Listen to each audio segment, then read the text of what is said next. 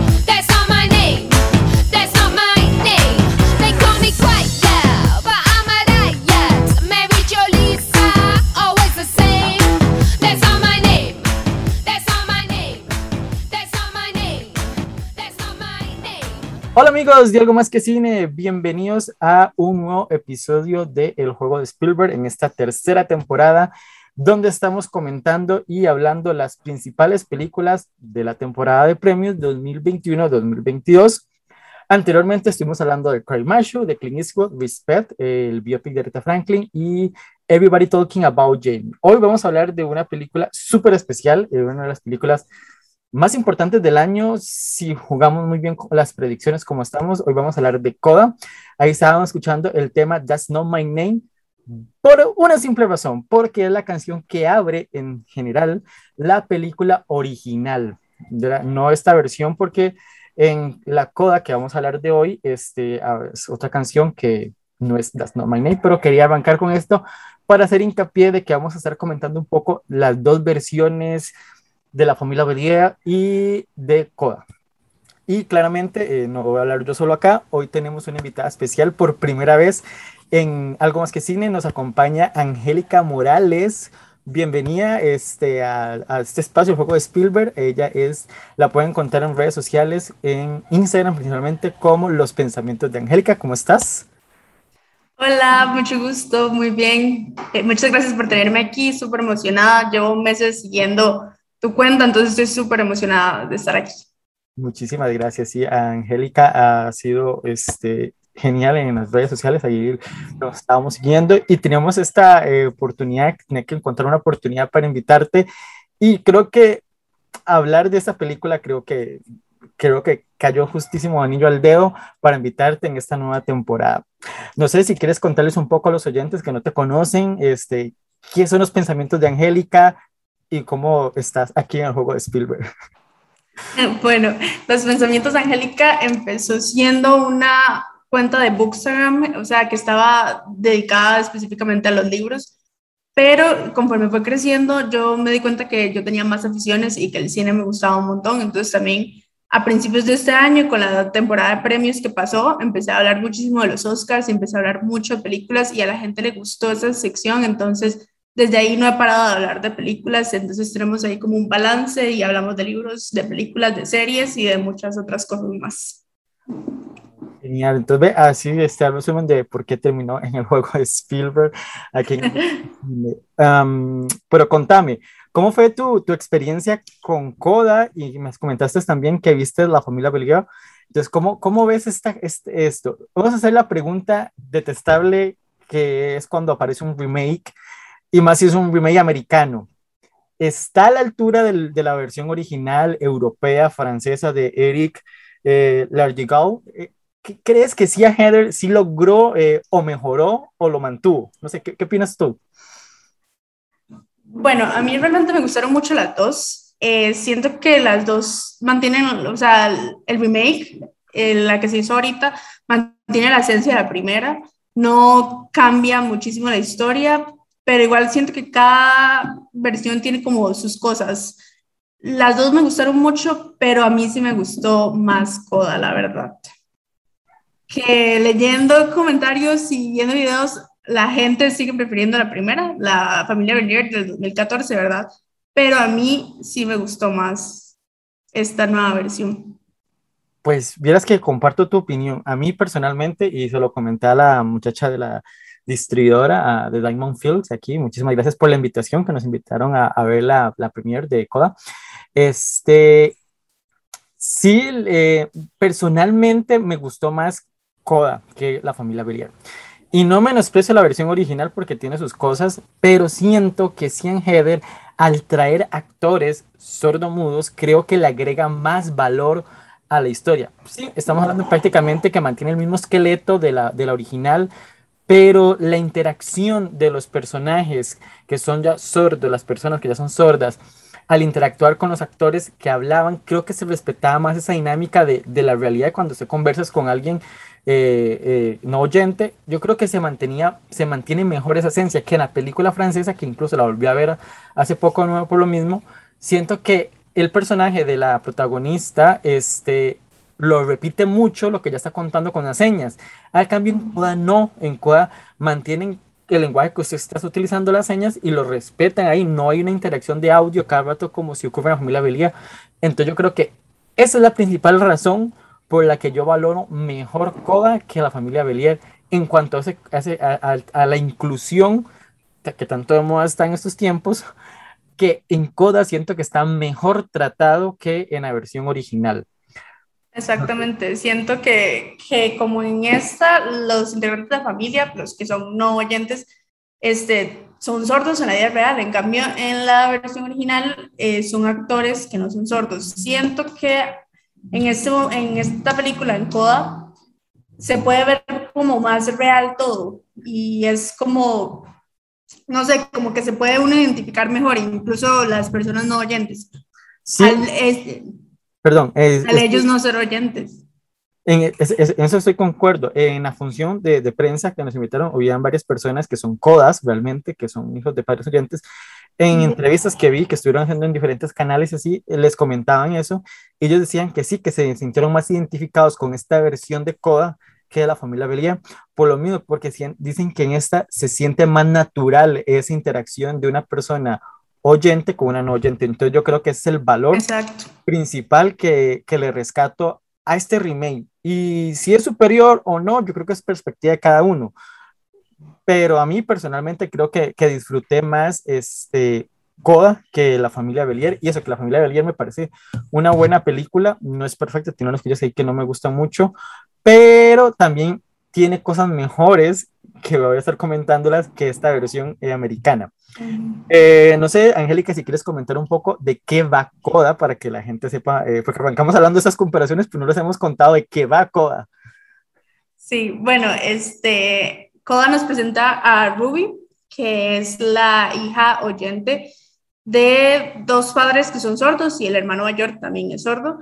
Entonces, ahí vamos viendo cómo ella siempre ha sido como un elemento clave para la familia, ya que este, básicamente siempre ha servido de intérprete y es parte esencial del trabajo de, de ellos, del trabajo familiar, ya que son pescadores y ocupan ayuda de una persona oyente, obviamente, para poder salir a pescar y para poder vender el pescado y todo lo demás. Entonces, este, luego, conforme va pasando la película, ella eh, descubre que ella tiene una afición y una pasión por la música y la quiere explorar y quiere este, ir más allá con eso y conoce a un profesor eh, que se llama Bernardo, que es interpretado por Eugenio Derbez, de hecho, y eh, él la ayuda en este camino y la impulsa para que siga con sus sueños y pueda alcanzar muchas cosas con la música y entrar a Berkeley. Pero ahí es donde ella se encuentra como con esta encrucijada de tener que quedarse con su familia y ayudarlos o seguir y ir por su sueño sí, bueno, prácticamente la historia. Eh, indiferentemente si es un remake, eh, una versión nueva de otra historia, tanto La familia Belia como Coda, eh, sinceramente son películas muy predecibles. Desde que inicia la película sabes cómo va a terminar. Pero eso no es un problema cuando se sabe ejecutar. Y en este caso, tanto la versión de Eric, eh, Eric se me olvidó el nombre del el, el y Cian Heather este, logran darle una personalidad propia a la película, las dos versiones lo logran, y aunque uno sepa qué es lo que va, cómo va a terminar la historia, porque es una, una feel good movie al 100%, no disimula ser una película con familiar, cliché, con todas cosas, pero siento que está muy bien ejecutado los temas que están planteando ambas versiones, aunque hay unas que hay una, la Coda maneja mejor unos detalles y la familia Belia maneja mejor otros detalles. Por ejemplo, eh, no sé si de tu perspectiva o lo digo yo, en este caso mío, la historia romántica de los dos chiquitos, de los dos chicos, ¿verdad? En Coda lo siento más adulzurado, más como un El cambio en la familia Belguer se siente como más espontáneo, no hay tantos momentos románticos como si tiene la versión americana. Entonces yo creo que ese es un punto a favor de la, de la versión francesa, que la, la versión americana no, pero la interacción de la familia me gusta más en Coda que la familia Belier. Por lo que dijimos al principio, siento que hay más naturalismo y más realismo en la versión americana que en la francesa. Entonces son como, como que sí y no, como, o sea, pero las tengo como muy parejas ambas versiones.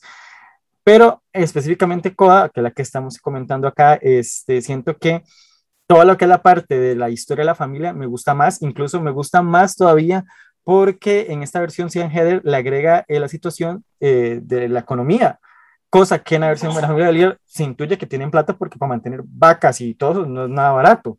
Y después el otro se quiere lanzar de político, entonces todavía o sea, hay más plata. En cambio, en Coda se siente, creo, un poco más humanismo, ¿verdad? No sé, es una perspectiva que tengo ahí, no sé, soy yo. ¿Tú qué opinas, Angélica? Yo comparto lo mismo. Este, sí siento que la relación entre Ruby y el chico, que ahorita se me olvidó el nombre en la película, eh, Miles, creo que se llamaba. Miles, ajá, en esta versión. No estás Gabriel, si no me equivoco. Ajá. Este, bueno, sí es como muy empalagosa y como que le da mucho énfasis a esta relación, cuando en la versión original casi no se le daba énfasis a la relación. Y entonces creo que eso es un punto a favor para la versión original.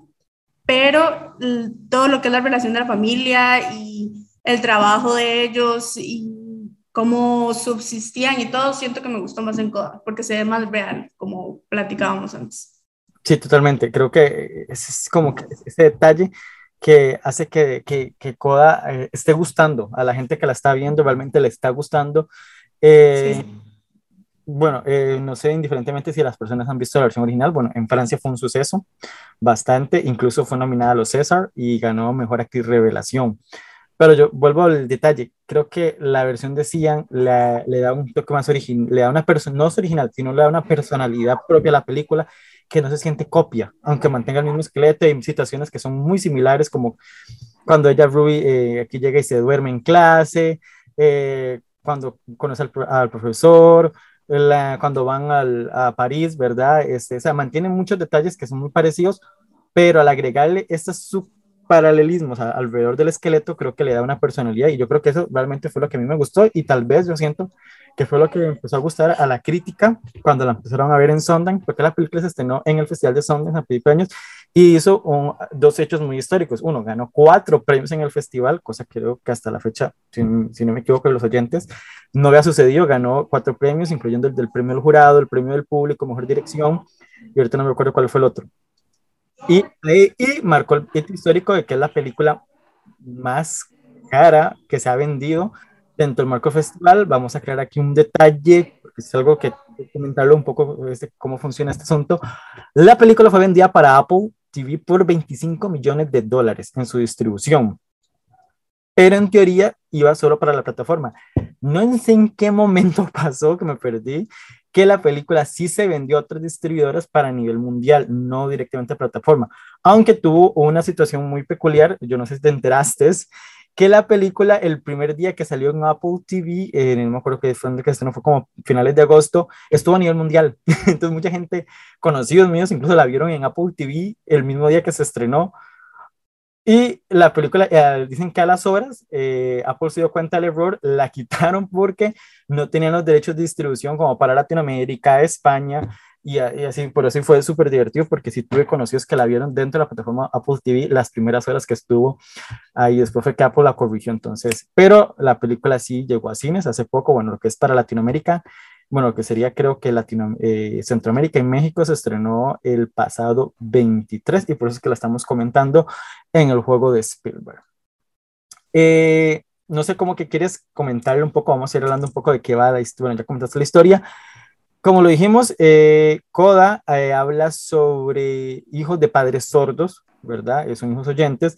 En este caso, Ruby eh, se va a debatir en ese mundo, en ese detalle de cómo va a poder, primeramente, vivir su vida sin depender de su familia y también cómo la familia tiene que aprender a vivir sin la hija todo el tiempo, porque sí, ya la que lo está traduciendo, la que los conecta con todo el mundo, pero como cualquier persona, cualquier hijo tiene que irse a la casa, buscar sus sueños, en este caso Ruby este, tiene el sueño.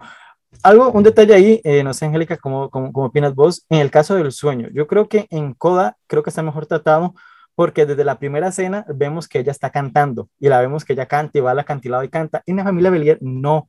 Ella lo se da cuenta de que sabe cantar porque, porque ve a Gabriel que se mete en el coro, cosa que también ocurre aquí, pero ya sabíamos que ella sí cantaba, solo que en la familia Belier no. Entonces hay otro cambio muy interesante ahí que me pareció, en mi caso, mejor tratado en Coda que en la versión original.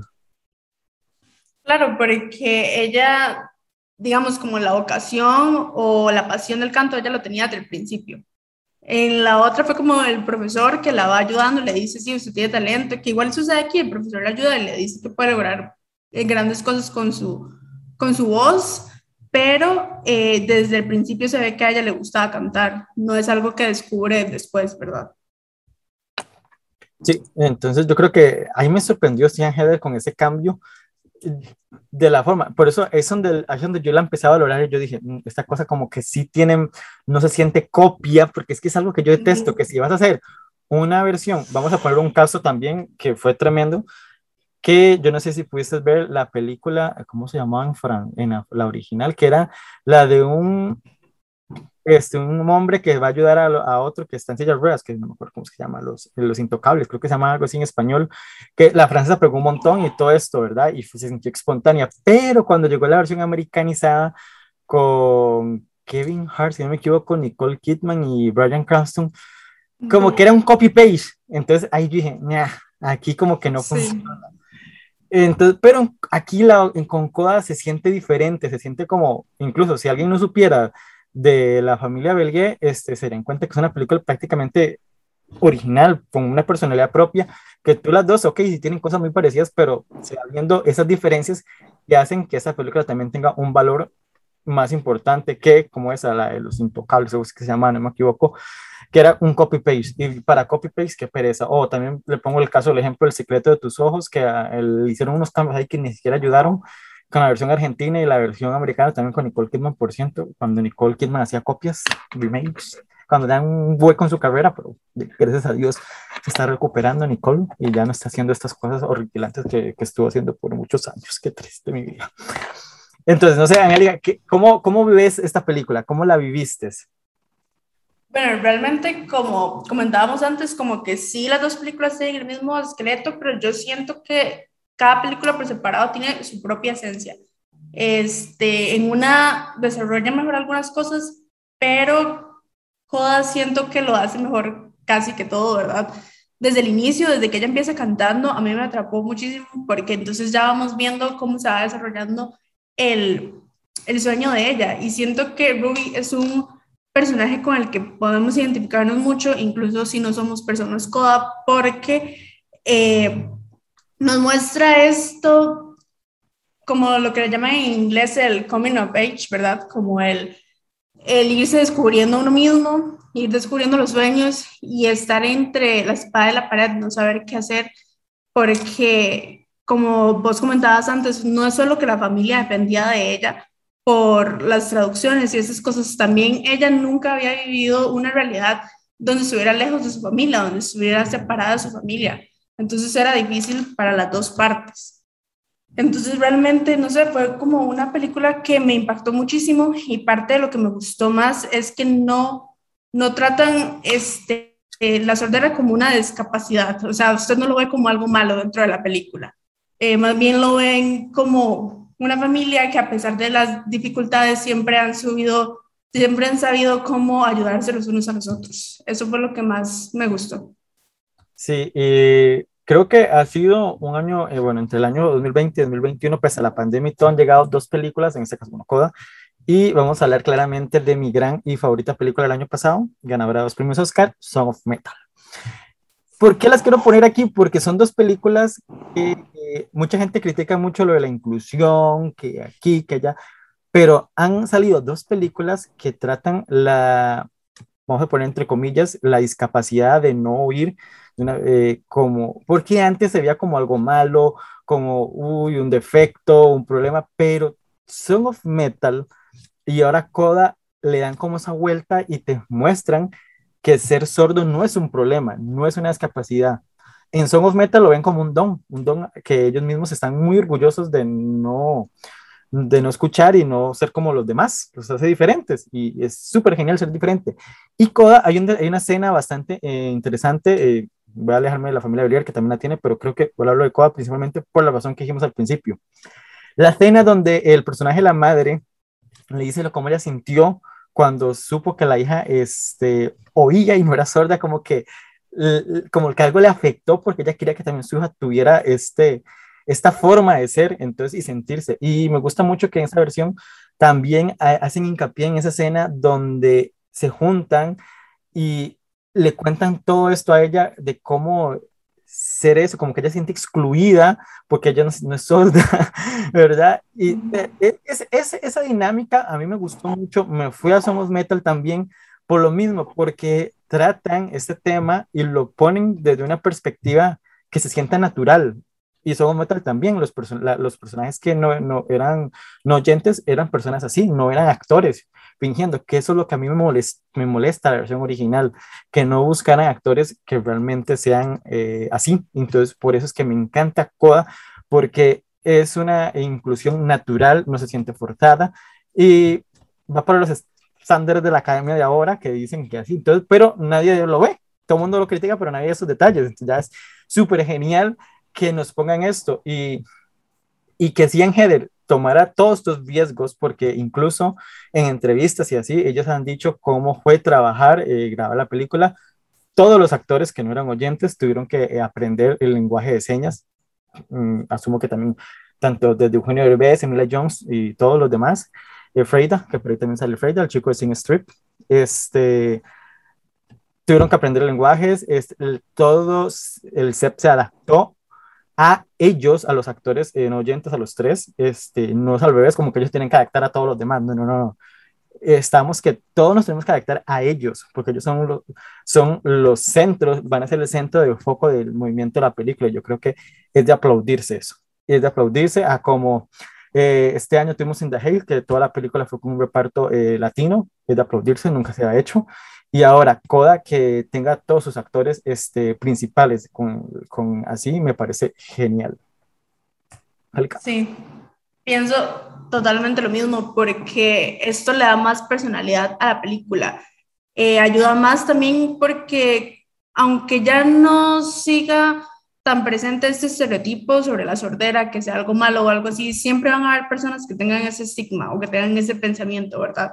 Entonces, esto ayuda mucho como a abrirnos de mente y a incluir muchas cosas en las películas. Por ejemplo, yo soy una persona que pienso que en las escuelas y en los colegios deberían aprender el lenguaje de señas, ¿verdad? Y entonces que las producciones y la directora en este caso tomaron la decisión de que todos los, los personajes, todos los actores eh, aprendieran el lenguaje para poder hacer de la película, como lo hablábamos antes, más real, más natural, siento que fue una decisión demasiado acertada, porque realmente logran con su, con su, logran su objetivo y logran lo que querían proyectar, ¿verdad?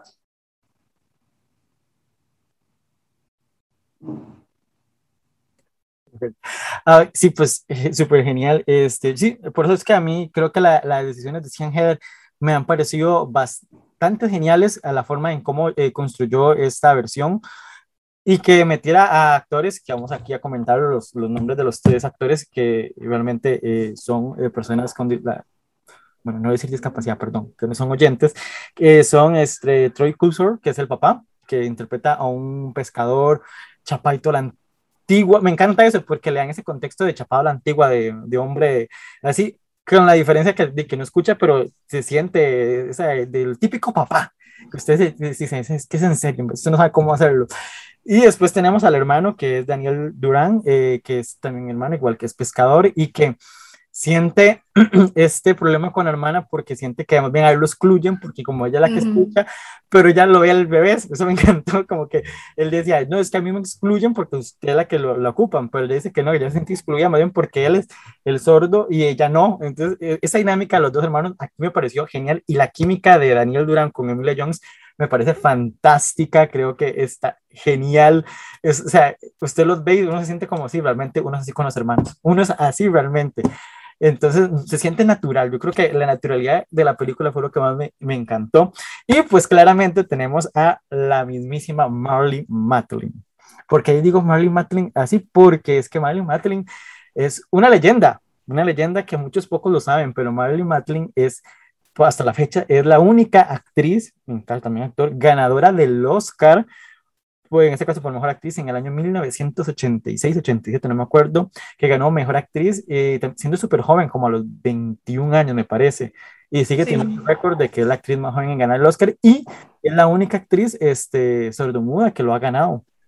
Y si no saben por qué lo ganó, pues váyanse y la tomen la tarea de ver la brillante y espectacular película Hijos de un Dios Menor es impresionante, impresionante la película, eh, se la recomiendo muchísimo y la actuación de Marilyn Matlin es desgarradora, desgarradora. Y mucho se habló de Coda porque era como un tipo comeback de Matlin, este, esperemos que sí sea el comeback que tanto se merece. Y no sé, tú has visto Hijos de un Dios Menor, ¿sabías quién era Marilyn Matlin antes de la película? No he tenido la oportunidad aún de ver la película, pero sí la conocía a ella, obviamente, porque, bueno, yo en lo general soy súper fan de las películas y soy súper fan de las ceremonias de premios. Entonces, siempre me ha dado eh, la, la, tarea de buscar los ganadores de los Oscars y las ganadoras. Entonces, sí sabía que ella era la única ganadora este, sorda, ¿verdad? Sordomuda de, de un premio de la academia. Eh, Siento que en esta película, bueno, sí, todos estaban como súper pendientes porque era como el regreso de ella, ¿verdad?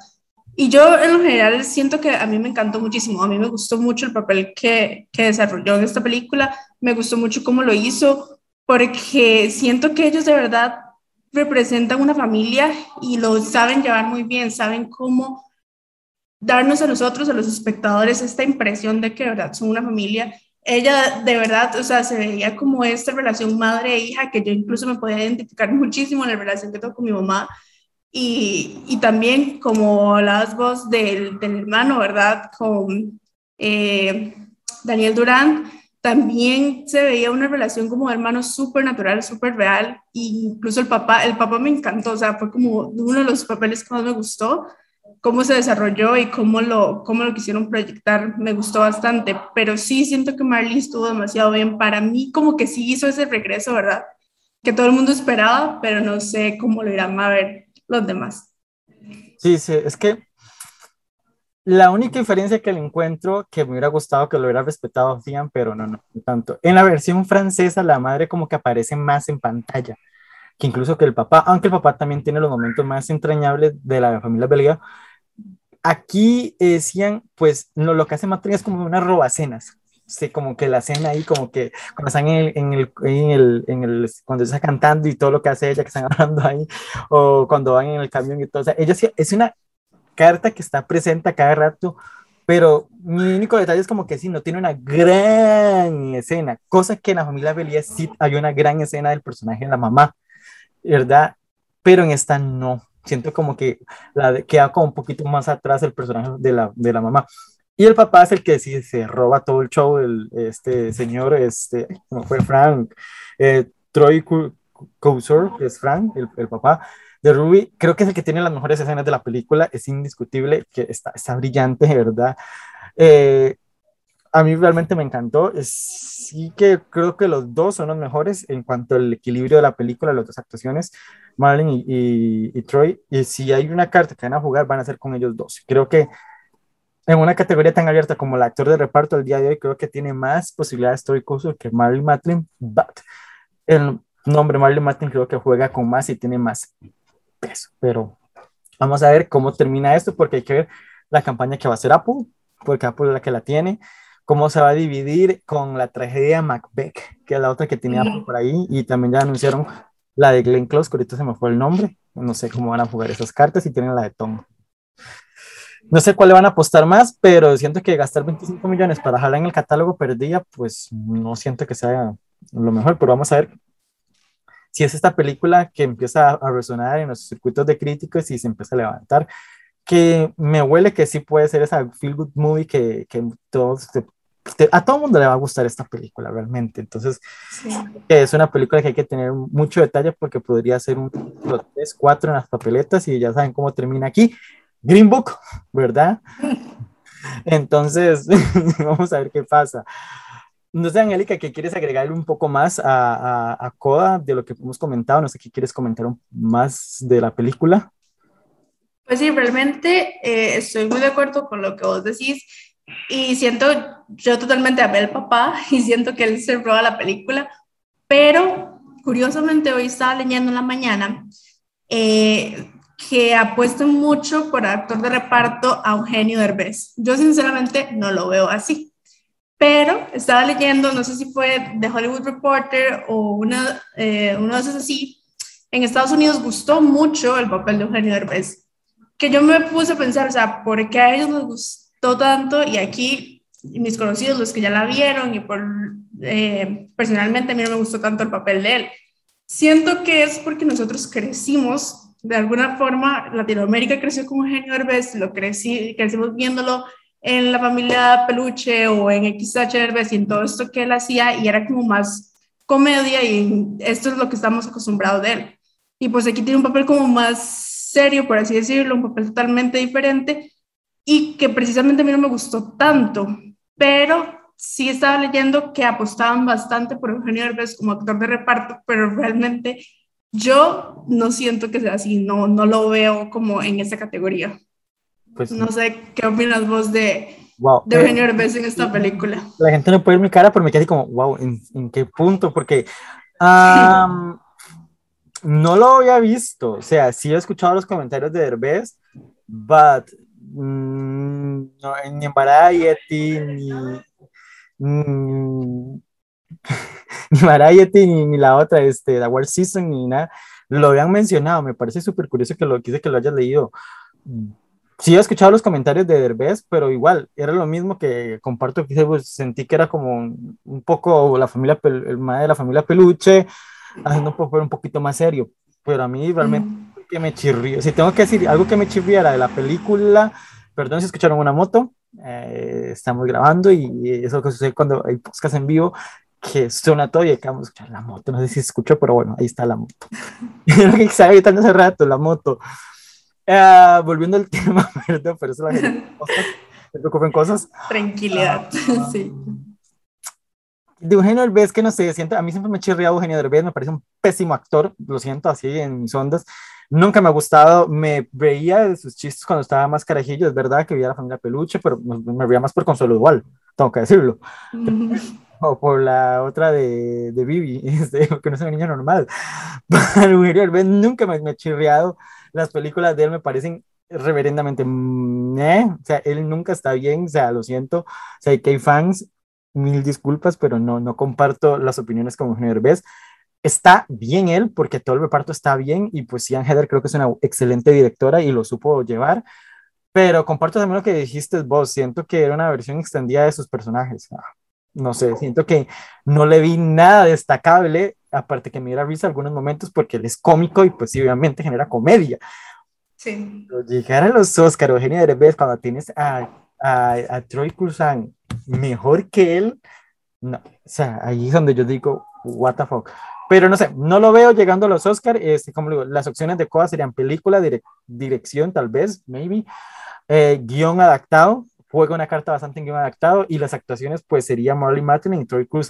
Emilia Jones no, no creo que llegue a los Oscars, but sí va a tener un recorrido súper importante en la temporada de premios y al día de hoy le ha puesto la gran mayoría de los premios de, eh, de actriz revelación.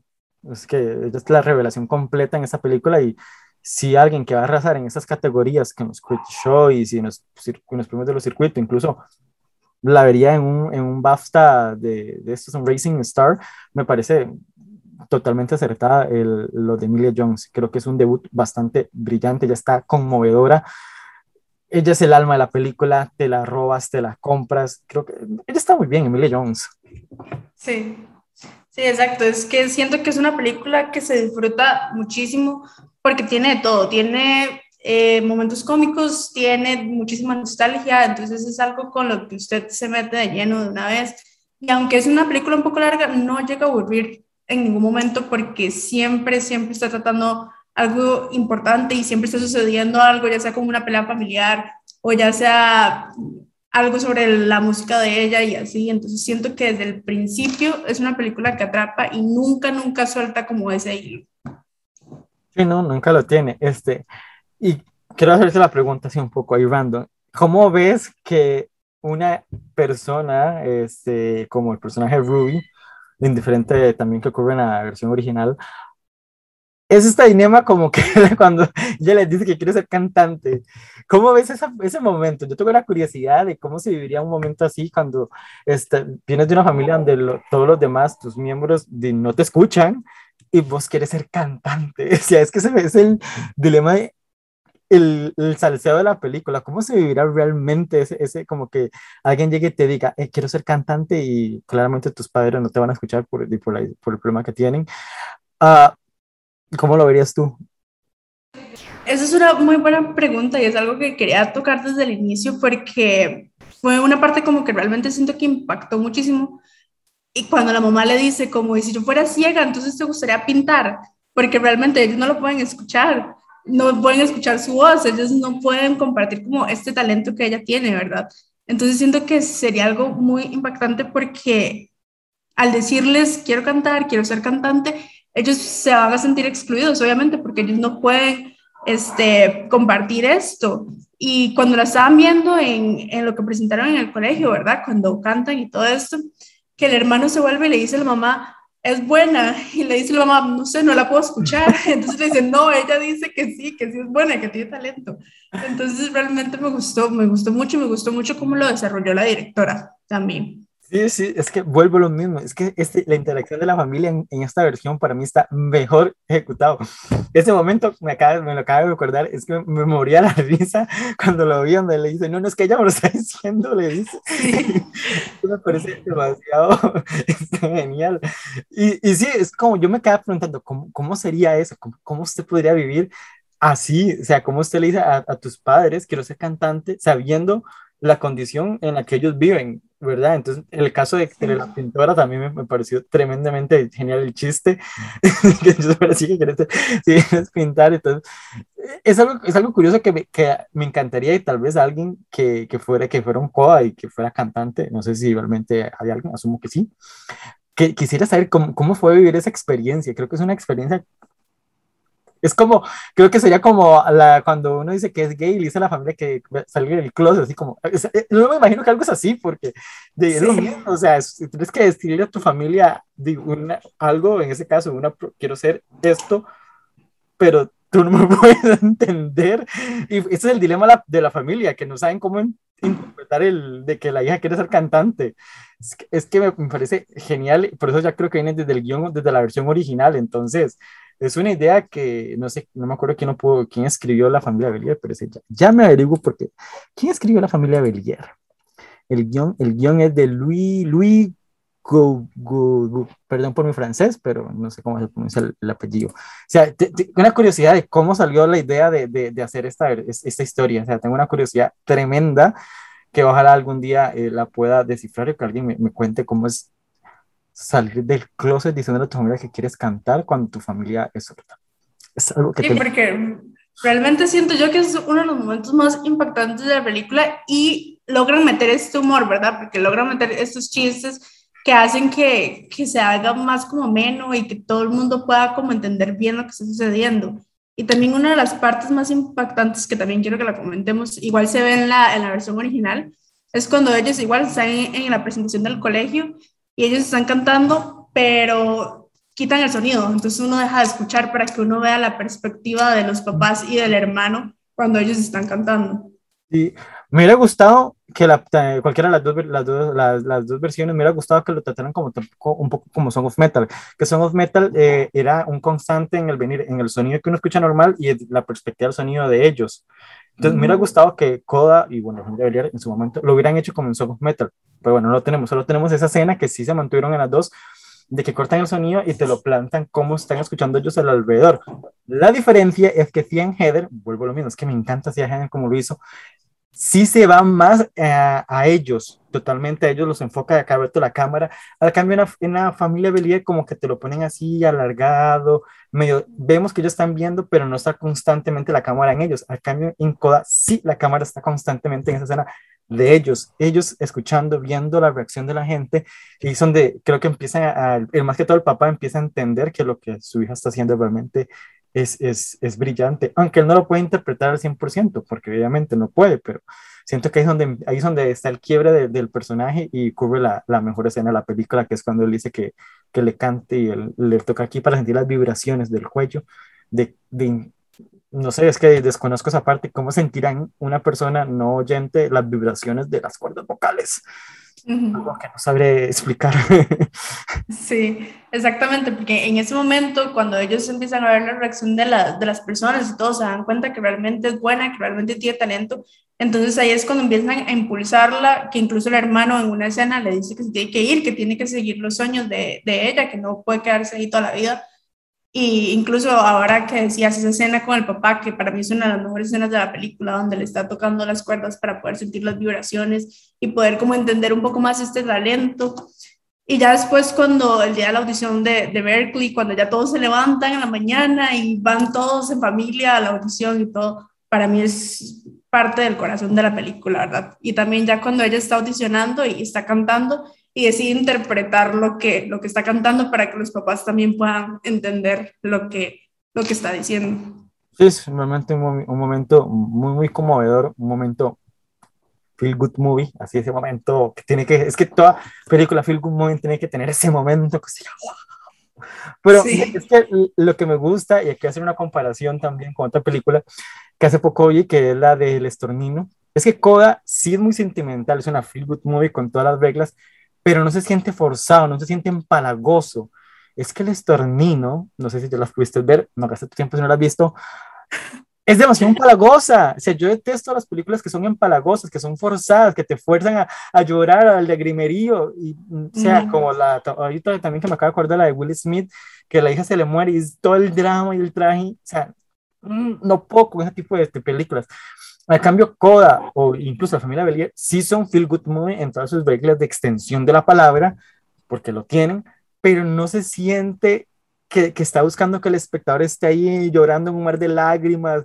Ahí, no, o sea, el momento cuando llega el momento explosivo, pues sí, me imagino que hay gente que lloró, porque incluso me acuerdo que había gente que estaba llorando en la sala de cine, pero no era gratuito, era porque la película venía construyendo todo, todo, todo, todo para llegar al momento clímax, que es este momento, y que uno pueda sentir empatía por todos los personajes que están involucrados. Incluso me gusta la escena donde está el, el presidente o lo que sea, del director de la academia, que que está haciendo estos, los gestos, las señas, se vuelve a ver qué es lo que está haciendo y se da cuenta que es que eh, la familia ya está allá. Y la película no ocupa nada más para decirte que todo el mundo entendió que es que la familia es sorda, o sea, no ocupa subrayarlo como otras películas, como El Exornino, por cierto, que subraya y subraya y subraya la metáfora, o sea, aquí no, se siente como, ah, ok, sí, la, película te lo está intentando entender y punto, no, no lo reitera, eso. Eso es lo que hace una buena feel good movie, que no te subraya las cosas. Es que es como lo que, lo que venimos diciendo desde el principio, la película es demasiado natural, todo, todos los hechos, todo se va desarrollando muy naturalmente. No hay necesidad de hacer énfasis en algo, no hay necesidad como de repetir una metáfora porque desde el principio todo se entiende a la perfección. Entonces siento que eso es como parte de lo que hace que la película funcione bien y que a todo el mundo le guste y se pueda sentir identificado con la película. Sí, sí, es una película agradable que te hace este, el tiempo ameno, no te sientes, no te aburres, sientes que viste algo de calidad. Porque lo, lo, más triste es cuando te sientes a ver dos horas y media, de respect, gracias, este, que este, sientes que perdiste dos horas y media de tu vida, dura menos de dos horas, ¿verdad? Un poquito, mm, casi las dos horas, pero no sientes que perdiste dos horas de tu vida. O sea, no, no, no, sientes que viste algo de calidad, que te dejó algo, aprendiste algo, aprendí qué significa coda, porque para mí coda era el significado de la, de la música, porque no lo habíamos comentado, ¿cierto? Me olvidé decirle. Coda tiene tres significados, lo estuve leyendo. Pero como dijimos aquí, Coda significa eh, Children este, of Deaf Adult, que es hijo de, un, de padres no oyentes. Está Coda, que también es una película del 2019, por cierto, con Patrick Stewart y Katie Holmes, si no me equivoco, que habla sobre que la, el, el, costo de la música, de cuando hay una coda hay que repetir un verso y no sé qué más cosas. No soy músico, así que más o menos lo intuyo. Y en la literatura, coda es la conjunción de algunos versos en un poema. O sea, tres significados para la palabra coda, que yo no sabía, que me tomé la dedicaje y dije, ¿qué es esto? ¿De dónde viene la palabra coda? Entonces, pero es un detalle ahí peculiar de, de, esto. Interesante que le, que, que, que decían, eh, le cambiara el título de la película, que, que le pusiera Coda eh, y no llevara el título de la familia, que en el caso de la francesa, pues sí, es la familia Bellier, que es el apellido de, de, de, la, de la protagonista. No sé, algo más que quieras agregar, Angélica, para ir cerrando este especial de Coda. Bueno, realmente yo disfruté mucho la película. De hecho, a mí me gusta más este título, me gusta más que se llame Coda porque, bueno, nos da el significado de hijo de padres no oyentes, pero también puede jugar ahí un poco con la música y el sueño de ella y todo esto, ¿verdad? Entonces, este, este título creo que va súper, súper bien con, con la historia y con todo lo que nos están contando. Pero realmente sí, es una película que a mí me gustó mucho, le di cuatro estrellas cinco, a mí me encantó la disfruté muchísimo las actuaciones, la historia, cómo se desarrolló todo. Entonces, realmente sí es una película que sí la veo llegando a los Oscars, por lo menos a mejor película y a los actores de reparto, ¿verdad? Sí. Que me apuestas por Troy, no por Derbez, ¿verdad? Por aquello. totalmente. Uh, yo lo hago más, yo lo, bueno, sí, sí, bueno, este año como son 10 nominadas eh, legítimas, aunque este año la, la ruda, pero siento que Coda sí puede llegar bastante a, a, película con una buena campaña, donde sí leo bastantes posibilidades. Sería en guion adaptado, me parece que es una categoría que puede tener bastante fuerza y llegar a ser nominada. No, no sé si va a ganar, porque hay, que ver otras películas que van a estar en ese apartado, como la Guillermo del Toro, que es una adaptación del Callejón de las, anima, de las Almas Perdidas. Tengo mucha curiosidad con esa película, a ver qué, cómo adaptó del Toro esta versión, porque la del 40 y no me acuerdo, 49, 43, me parece espectacular. Tenemos la nueva versión de West Side Story. Por ahí, ¿qué más? Otra adaptación que se me venga a la cabeza ahorita. Ay, no me acuerdo, pero bueno. Pero bueno, Coda, si tiene un chance, puede entrar bastante en guion adaptado, en actor y actriz de reparto y puede ser que película. Um, bueno, y Sian Heather, pues vamos, y no sé, no, no sé, bueno, era, creo que es el tercer largometraje ya o el segundo, no me acuerdo, sinceramente, porque ya la había visto en, en, en Talulat, que ahí fue donde la conocí a ella como directora y pues ahorita que la vi en COA. Me parece una directora bastante eh, interesante que quiero ver más de ella, quiero ver cómo, qué es lo que sigue de, de Cian Heather, porque me pareció, eh, pues hacer un remake y todo, le da una versión propia, una actoría totalmente de ella, le agrega un estilo ella, y creo que eso es súper importante, porque siento que hacer una versión y una copia, pues di no, ¿para qué? Y creo que hacían, pues, sí. le, le, agregó bastante. Pero sí, bueno, totalmente. Eh, es todo lo que hablamos hoy de, de Coda. Muchísimas gracias, Angélica. Ya saben, la pueden leer en los pensamientos de Angélica. Así es, ¿verdad? No estoy mal. Sí, correcto. en Instagram, este, para que vean los comentarios de ella, de los libros que, que va leyendo este, y de las películas que está viendo, porque hay que se está haciendo. Sí. Bueno, muchísimas gracias de verdad por, por tenerme aquí, este, por hablar de esta película.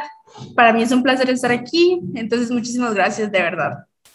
Las ondas están abiertas, esperemos eh, escucharte de nuevo por acá. Ahí este, tenemos bastantes películas que comentar. Uh, después, eh, lo que viene The Guilty y The Last Duel serán como las películas que se avecinan en estas próximas semanas. Eh, no creo que haya nada de Guilty porque me parece un copy-paste asqueroso, eh, ya que la pude ver gracias a Netflix, que me la brindó para verla.